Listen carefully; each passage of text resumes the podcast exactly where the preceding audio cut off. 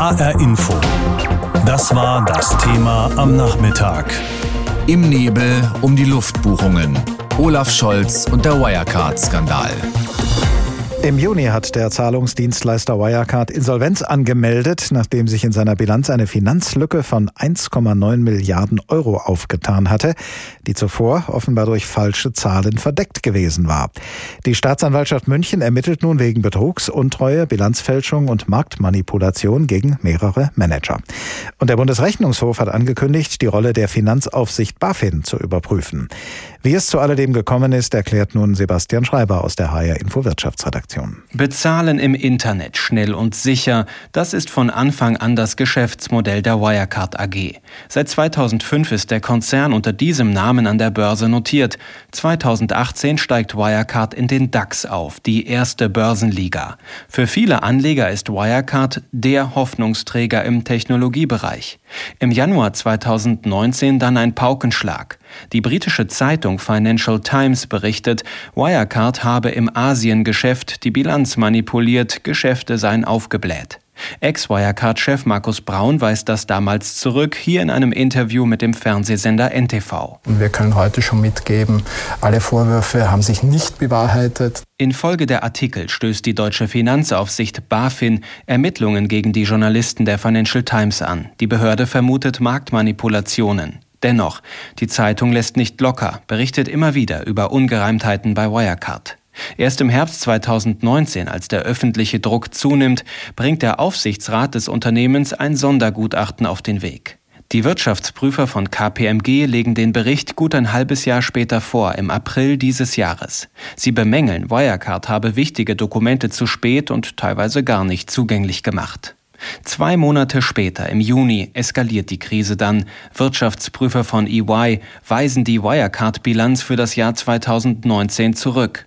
Wirecard räumt daraufhin ein, dass 1,9 Milliarden Euro aus der Bilanz mit großer Wahrscheinlichkeit gar nicht existieren.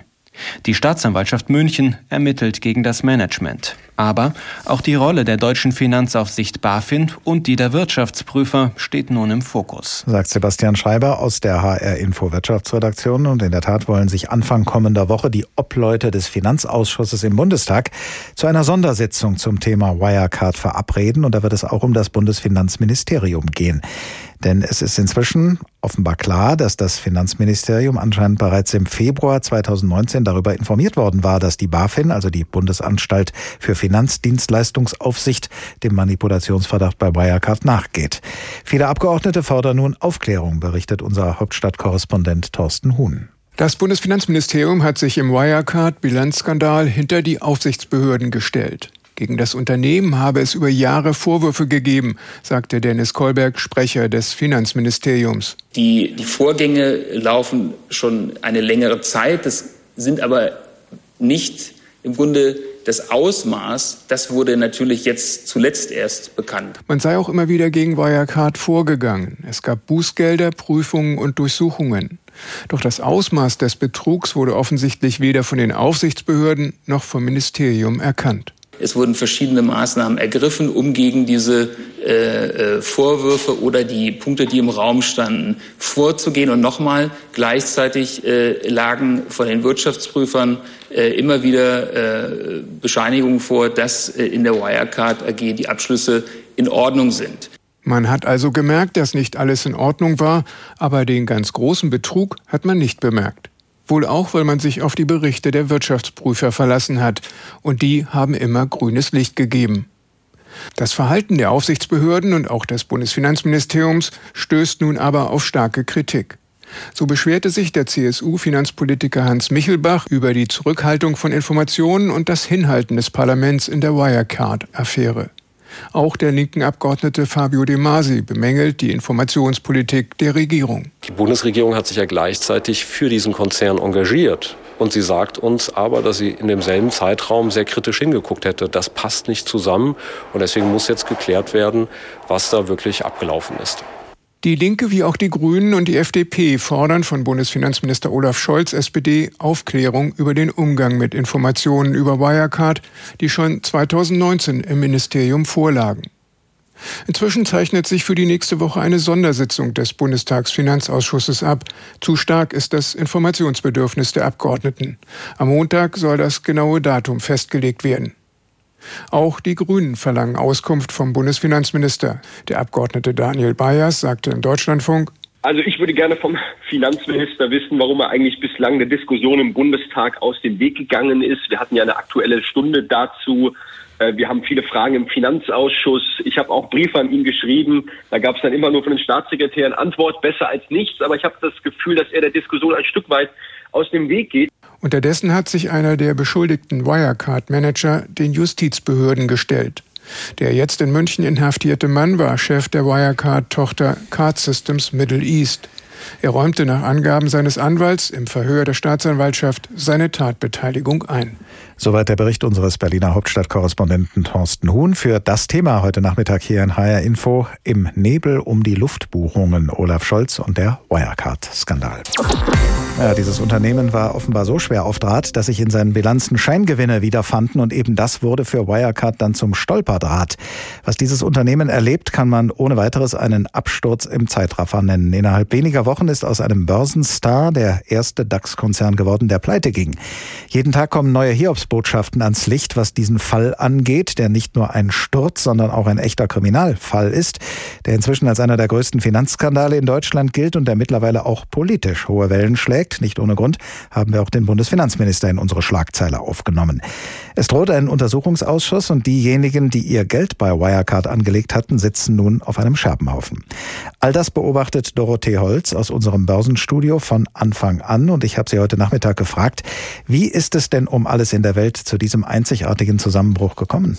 Naja, der Wirecard-Krimi begann eigentlich wie ein Märchen. Ein Start-up 1999 in Aschheim bei München gegründet, spezialisiert auf Online-Zahlungsabwicklungen in Echtzeit. Damals war das revolutionär. Geht an die Börse, steckt bald in finanziellen Schwierigkeiten. Der Retter oder Ritter in der Not ist Markus Braun, Wirtschaftsinformatiker aus Wien. Er wittert eine Riesenchance. Das Unternehmen wächst irre schnell, wird zu einem der größten Zahlungsabwickler der Welt und steigt in kürzester Zeit in den DAX auf. Das war im Jahr 2018. Aber dieses Märchen hatte von Anfang an einen bitteren Beigeschmack, denn schon seit 2008 gab es immer wieder Vorwürfe, dass die Bilanzen manipuliert, dass sie aufgebläht seien, dass dubiose Geschäfte dahinter stehen. Ja, und besonders hartnäckig ist da die renommierte britische Zeitung Financial Times. Die hat seit Oktober 2018 und dann verschärft im Jahr 2019 einen Artikel nach dem anderen mit dem immer gleichen Vorwurf rausgelassen. Im Asiengeschäft, da gehe es nicht mit rechten Dingen zu. Wie recht die Zeitung hatte, in Asien tat sich nämlich ein Abgrund auf, ein Abgrund von 1,9 Milliarden Euro. Diese 1,9 Milliarden sollten eigentlich auf Treuhandkonten auf den Philippinen sein. Die gab es wahrscheinlich gar nicht. Das alles kam jetzt erst Ende April in diesem Jahr ans Licht, spitzte sich im Juni zu und innerhalb einer Woche war das Unternehmen dann pleite. Markus Braun, inzwischen Ex-Chef und gegen eine Millionenkaution auf freiem Fuß. Natürlich ist man hinterher fast immer schlauer als vorher, aber man sollte natürlich auch vorher so schlau wie möglich sein. Was wäre denn möglich gewesen? Wer an maßgeblicher Stelle hätte denn vorher was voraussehen und den Schaden vielleicht verhindern können? Also, das ist tatsächlich nicht ganz leicht zu sagen, nämlich äh, diesen Abgrund haben selbst die größten Skeptiker, die größten Kritiker von Wirecard nicht vermutet. Und ob letztendlich eine Pleite hätte verhindert werden können, ist auch schwer zu sagen. Aber klar ist, hier haben viele, viele Alarmglocken geschrillt und zwar ganz laut, aber keiner wollte sie hören. Alle haben sich blenden lassen von der Sehnsucht nach einem deutschen Technologiestar, dann dem ersten seit dem Softwarekonzern SAP. Was Jeff Bezos schon kann, das kann auch Markus Braun, der war sowas wie ein absoluter Star bei vielen für kleine Aktionäre, genauso wie für Hochbezahlte. Und wie man sieht, hat ja auch die Politik nicht diese Alarmglocken gehört bzw. hören wollen. Hat also die Kontrolle, die einen Fall wie Wirecard eigentlich verhindern soll, in diesem Fall komplett versagt? Ja, da gibt es eine klare Antwort. Absolut versagt. Wo man wegschauen konnte, hat man es getan. Jeder hat sich nur auf das Nötigste zurückgezogen, hat nie über den Tellerrand geschaut. Das gilt für die Wirtschaftsprüfer und das gilt erst recht für die Finanzaufsicht BaFin BaFin. Die BaFin muss sich den Vorwurf gefallen lassen, dass sie auf dem Wirecard-Auge blind war. Sie hat Wirecard stattdessen vor Attacken von Hedgefonds geschützt. Und die hatten allerdings schon früh geahnt, wo Rauch ist, da muss auch Feuer sein.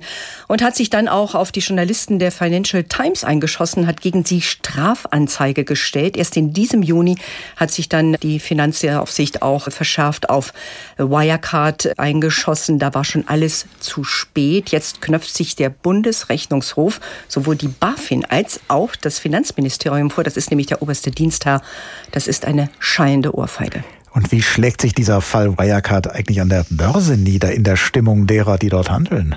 Auch in der Stimmung derer, die das beobachten. Mhm. Äh, also ich muss wirklich sagen, ich fand es von Anfang an extrem befremdlich, dass die deutsche Finanzaufsicht gegen Journalisten der Financial Times ermittelt, ihnen quasi unterstellt, sie würden mit ihren Berichten den Aktienkurs von Wirecard beeinflussen und manipulieren.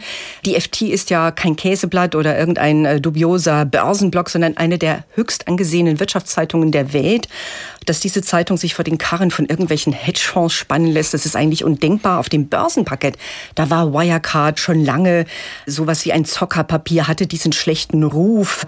Und das äh, bei einem Unternehmen, das im DAX gelistet ist. Dieser Index ist weltweit bekannt, gilt als extrem renommiert.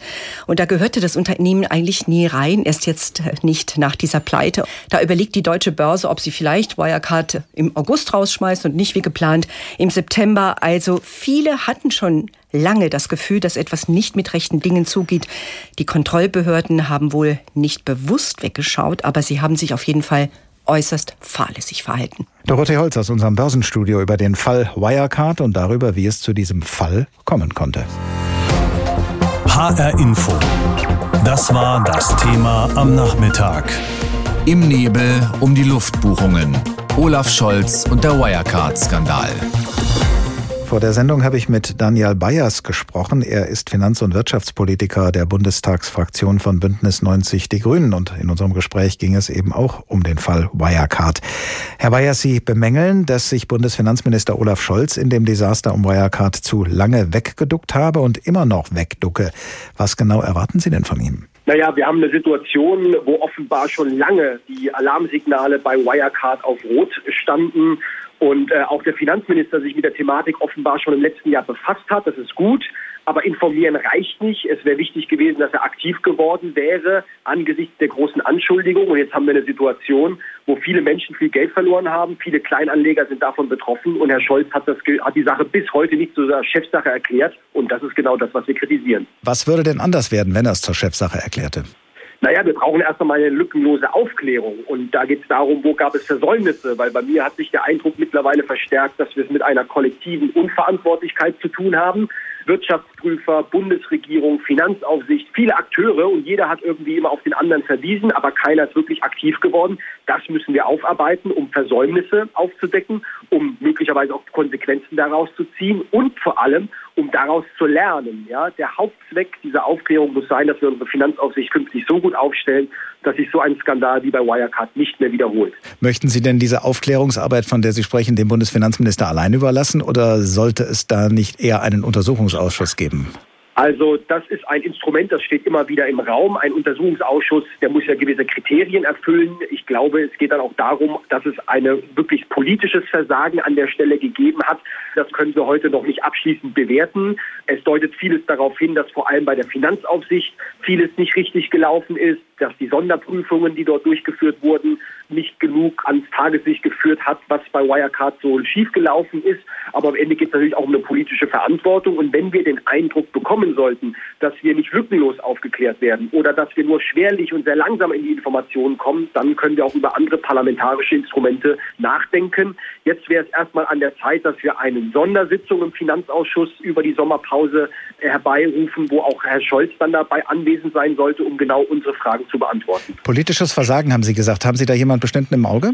Nein, also es geht jetzt erst einmal darum, wirklich aufzudecken, wer wusste wann was und dann kann man sozusagen einen Schlussstrich darunter ziehen, um dann auch Konsequenzen daraus abzuleiten. Aber da sind wir einfach noch am Anfang der Aufklärung. Wir sind noch lange nicht am Ende, denn jede Antwort, die das Bundesfinanzministerium uns gibt, führt auch dazu, dass in der Regel fünf neue Fragen entstehen. Und erst wenn wir all diese Fragen in ihrer Breite auch wirklich aufgeklärt haben, sind wir in der Lage, das abschließend zu bewerten und daraus dann auch politische Konsequenzen zu ziehen oder Forderungen abzuleiten. Schauen wir uns die deutsche Finanzaufsicht, die BaFin, an. Die haben Sie ja vorhin auch schon erwähnt und Sie haben sie mal in einem anderen Zusammenhang als zahnlosen Tiger bezeichnet. Der BaFin-Chef Felix Hufeld hat ja auch Verantwortung von sich gewiesen, indem er sagt, seine Behörde sei zwar für die Aufsicht der Wirecard Bank zuständig gewesen, aber nicht für den Wirecard-Konzern als Ganzes.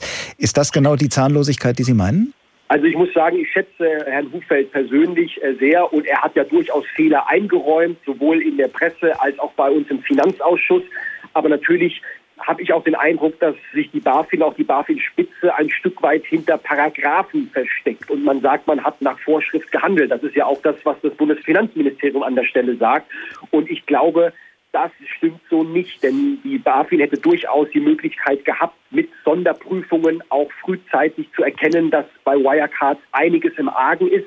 Und sie hat den Fehler begangen, dass sie zu dem Entschluss gekommen ist, dass bei Wirecard es sich eher um ein Technologiekonzern, um kein Finanzholding äh, handelt. Und hätte man sozusagen dort früher zu einer anderen, wäre man zu einem anderen Ergebnis gekommen, dann hätte man auch größere Teile der gesamten Konzernholding äh, untersuchen können und wäre diesem Betrug idealerweise auch früher auf sozusagen auf den Grund gegangen. Das war offenbar nicht der Fall und das müssen wir aufklären. Und diese Fragen, die muss sich auch Herr Hufeld in die BaFin gefallen lassen.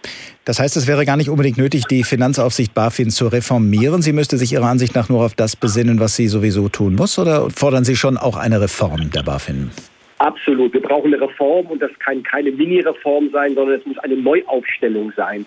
Ich glaube schon, dass die BaFin Instrumente gehabt hatte und hätte, um stärker auch Wirecard sozusagen zu kontrollieren. Das ist jetzt nicht äh, erfolgt, das müssen wir aufklären. Aber auch schon vor dem Wirecard-Skandal war uns klar, dass die BaFin beispielsweise nicht den Ruf hat wie die SEC, also die Wertpapieraufsicht in den USA. Das ist wirklich eine gefürchtete Finanzaufsicht, die auch viele Skandale in der Vergangenheit aufgeklärt hat. Nicht alle, aber deutlich mehr, als es bei der BaFin der Fall gewesen ist. Und dann können wir auch davon lernen, also zum Beispiel die richtigen Leute einzustellen, mit IT-Kompetenzen, mit kriminalistischen Kompetenzen, die auch eine ganz andere Kultur in diesem Hause haben, aber eben auch vor allem über Instrumente verfügen, wie beispielsweise forensische oder polizeiliche Ermittlungsmethoden, die die BaFin nicht hat. Ich glaube, da können wir einiges lernen und das muss im Zentrum einer Neuaufstellung der BaFin genau stehen sagt Daniel Bayers, Finanz- und Wirtschaftspolitiker der Bundestagsfraktion von Bündnis 90 Die Grünen. Gesprochen haben wir über das Thema heute Nachmittag hier in HR Info im Nebel um die Luftbuchungen Olaf Scholz und der Wirecard-Skandal. Der Name Wirecard stand mal für einen echten Star am deutschen Finanzmarkt. Ein Unternehmen mit großer Zukunft, dachten jedenfalls viele. Inzwischen steht Wirecard für einen der größten Finanzskandale der vergangenen Jahrzehnte. Da geht es um aufgeblähte Bilanzen und manipulierte Zahlen. Die Staatsanwaltschaft ermittelt und viele Fragen sind offen. Zum Beispiel, wie konnten die Ungereimtheiten so lange ohne Folge bleiben? Obwohl die Vorwürfe gegen Wirecard schon seit mehr als anderthalb Jahren öffentlich sind, nach Berichten der britischen Finanz Finanzzeitung Financial Times. Es sind Vorwürfe, von denen auch die Deutsche Bundesanstalt für Finanzdienstleistungsaufsicht, kurz BaFin, wusste. Welche Rolle spielt die BaFin im Fall Wirecard?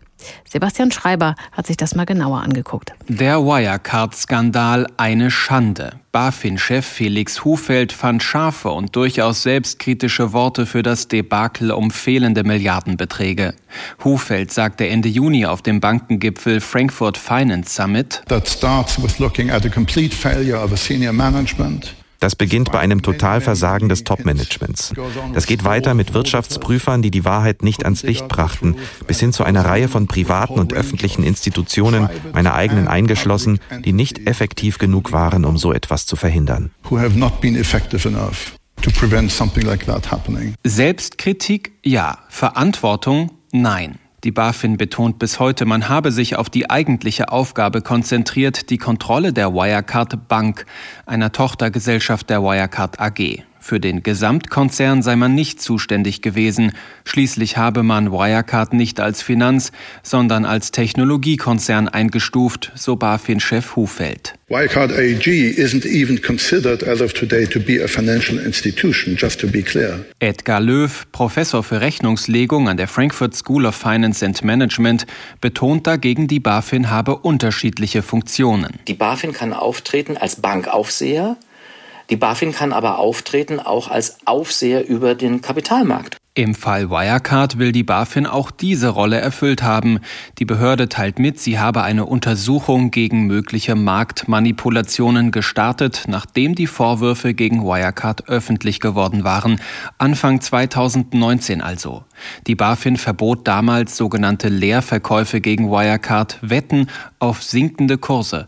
Ein einmaliger Vorgang. Doch auch Wirecard selbst rückte ins Visier. Die BaFin beauftragte die deutsche Prüfstelle für Rechnungslegung DPR, die Bilanz zu prüfen ohne Effekt, denn die Prüfung der DPR blieb monatelang ohne Ergebnis, bis es zu spät war. Der Bund hat den Vertrag mit der DPR mittlerweile gekündigt.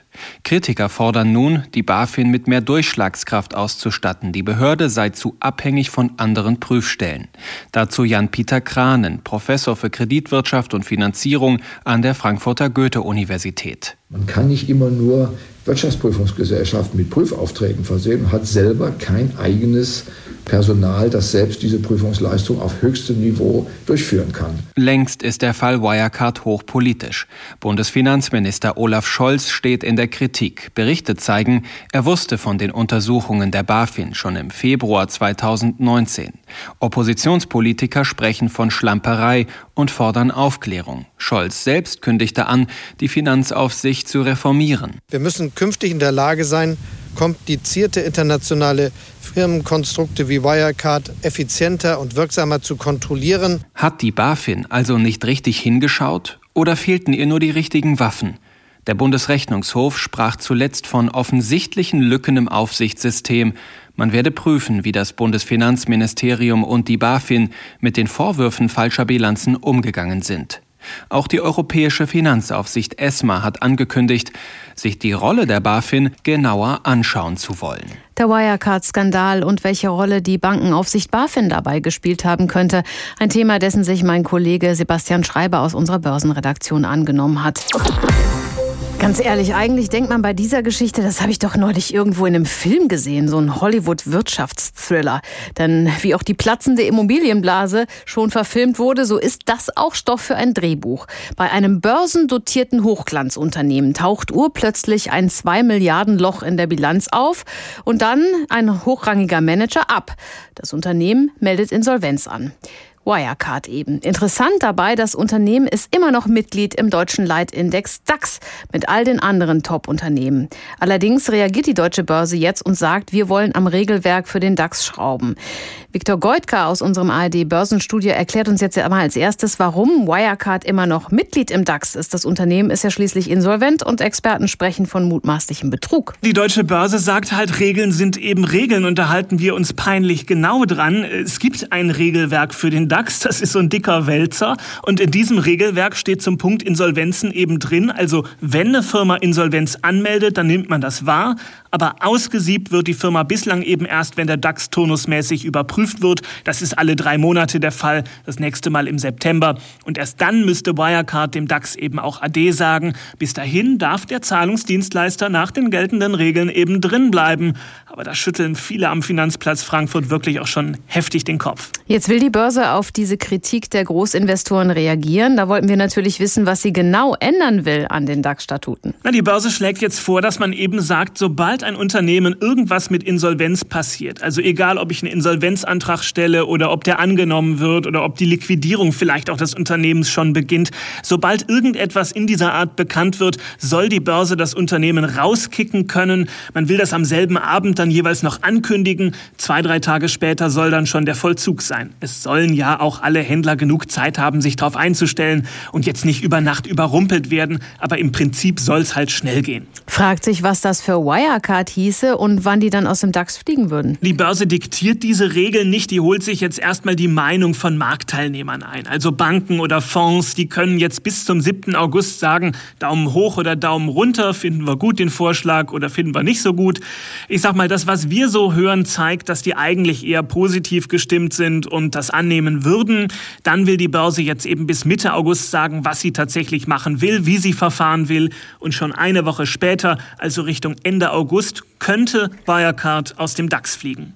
Jetzt hat die Börse angekündigt, dass nicht nur insolvente Firmen nach ihrer Sicht schneller aus dem DAX fliegen sollen, sondern man will im Herbst das ganze DAX-Regelwerk vertieft prüfen. Das klingt nebulös. Das ist in der Tat nicht ganz klar. Es sieht aber danach aus, dass man einfach noch mal ein bisschen grundsätzlicher hinschauen will. Äh, ich denke, es wird auch um Forderungen gehen, äh, Kriterien wie gute Unternehmensführung zum Beispiel vielleicht auch als eine Bedingung für den DAX zu machen. Also das heißt, lege ich zum Beispiel immer pünktlich meine Zahlen vor oder bin ich damit immer zu spät dran? Bin ich als Unternehmen transparent? Wie sind die Vergütungsstrukturen meiner Manager? Gibt es bei mir Vorwürfe in Sachen Marktmanipulation oder Bilanzfälschung zum Beispiel? Beispiel, sowas ist gute Unternehmensführung. Und da sagt eben zum Beispiel auch heute das Institut der Wirtschaftsprüfer, das muss eigentlich auch Bestandteil einer DAX-Mitgliedschaftsprüfung sein. Und da wird schon spannend sein, wie die Börse solche Vorschläge und Kritik eben auch aufnimmt, was sie dann im Herbst, wenn sie noch mal richtig intensiv hinschauen will, was sie dann aus dem DAX-Regelwerk eben auch macht. Die deutsche Börse will sich die DAX-Regeln vornehmen. Mein Kollege Viktor Goldke hat für uns erläutert, was das alles beinhalten soll und könnte. Im Nebel um die Luftbuchungen, Olaf Scholz und der Wirecard-Skandal. Das ist das Thema heute hier in HR Info. HR Info. Das Thema. Wer es hört, hat mehr zu sagen.